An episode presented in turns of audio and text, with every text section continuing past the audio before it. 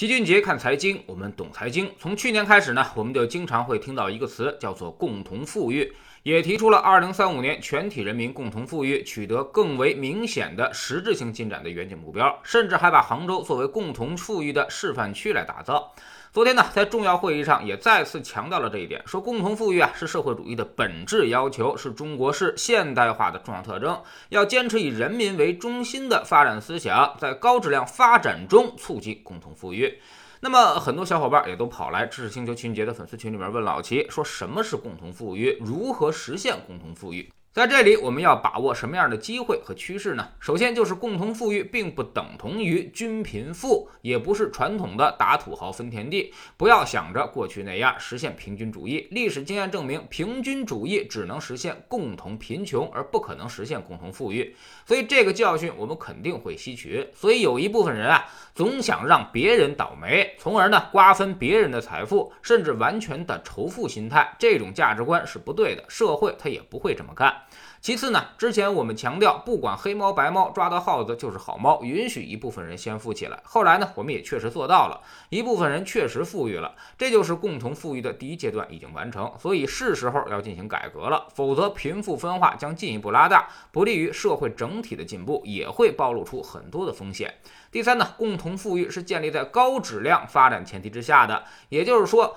国富民强才是我们的目标，所以创新创业甚至是创富依旧会被狠狠的鼓励。也只有在创业的过程之中啊，才能够实现社会的阶层流动，让努力工作的人、积极为社会做贡献的人，可以实现明显的阶层跃升。同时呢，也要让那些阻碍社会发展的力量实现阶层的滑落。这就是老齐经常告诉大家的：人生如逆水行舟，不进则退。第四，实现共同富裕主要靠分配制度来实现，初次分配。调整的可能性并不大，市场导向是创新、创业、创富的基础。有能耐吃肉，不想努力躺平的，甚至你连汤都喝不上。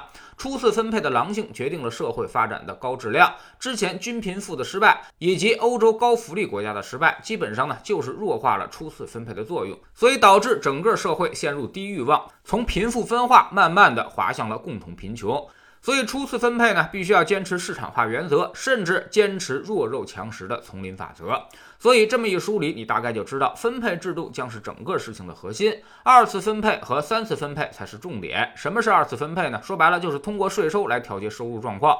说的简单一点，就是收入高的人多交税，收入少的人少交或者是不交。通过富人税来实现城市建设、居民保障。鉴于现在贫富分化已经十分严重，未来最有可能出现的方式呢，就是增加直接税的比例，比如高消费税、房产持有税，甚至是遗产税。也就是说，你可以多赚钱，这就保证了。你的高质量发展，但是呢，你要想过上奢侈的生活，就要多交税了。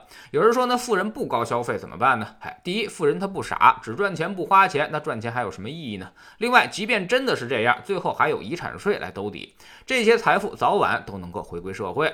不过老齐呢提醒一下啊，遗产税这个事儿还要好好的合计一下，既要拔鹅毛，还不能让鹅跑了。简单粗粗暴的遗产税可能会加速财富的外流，这个要做好全面的安排。除了二次分配，还有再分配和三次分配，甚至是地区间的转移支付。比如之前我们讲黄奇帆的《结构性改革》这本书里面就提到过，上海退耕而云南加耕，这样就可以保证我们全国整体耕地面积不变的前提下，上海卖地的收入也可以转移到云南去搞建设。以后全国可以建立更多的地票交易所，让这些地票可以自由买卖。这样，西部的贫穷地区完全可以靠卖出地票指标来获取发展资金。另外呢，还比如说央企、国企，现在可以把部分的股权划归到社保基金，这也是一种财富转移支付。甚至鼓励部分民企做强做大之后，也可以向社保基金捐赠股份，从而回馈社会。这就相当于让全民参与了全社会的发展，也补充了养老金的缺口。大家养老没有后顾之忧，自然也就能够促进消费，实现共同富裕了。有人说，那民企也不少。傻，凭什么会捐出股份呢？哎，办法肯定是有的。比如现在也有很多人几个亿、几个亿的捐钱吧，无非就是给了税收的优惠政策。到时候呢，也可以让他们捐出股份，也给税收的优惠就完了。还有，在他没有做大之前啊，地方就可以通过税收优惠来取得一部分的期权，这样民企也能够得到发展的实惠。地方上也更能分享企业壮大之后带来的收益，地方也会更有动力扶持自家的企业做强做大。除了收所得税，还能够收大量的企业利润分红，用来反哺穷人和进行城市建设，而不像现在这样，企业所得税呢加起来还不如地方上多卖两块地更划算。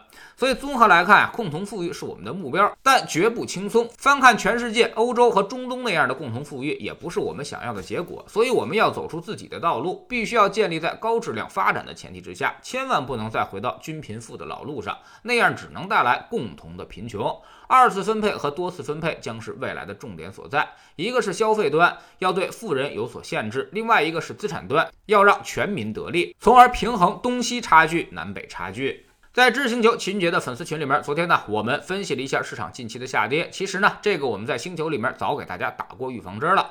热门板块肯定会有一次全面的下杀，带动市场泥沙俱下。但这次下杀之后，后面三五年的大机会也即将出现。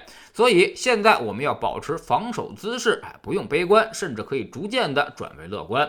我们总说投资没风险，没文化才有风险。我们不但会给你结论，还会给你逻辑和原因。让你自己掌握分析的方法和技巧。在智星球老七的读书圈里，我们正在为您带来《情商》这本书。昨天我们说到了如何才能进入心流状态。什么是心流呢？就是你专注在一件事情上，完全忘记时间的存在。我们其实啊，经常在打游戏中进入心流状态。那么，如何把这种状态带入到你的工作和学习当中呢？从而推动我们的进步呢？每天十分钟语音，一年为您带来五十本财经类书籍的精读和精讲。喜马拉雅的小伙伴可以在 APP 顶部搜索栏直接搜索齐俊杰的投资书友会，老齐每天讲的市场策略和组合配置，以及讲过的书都在这里面。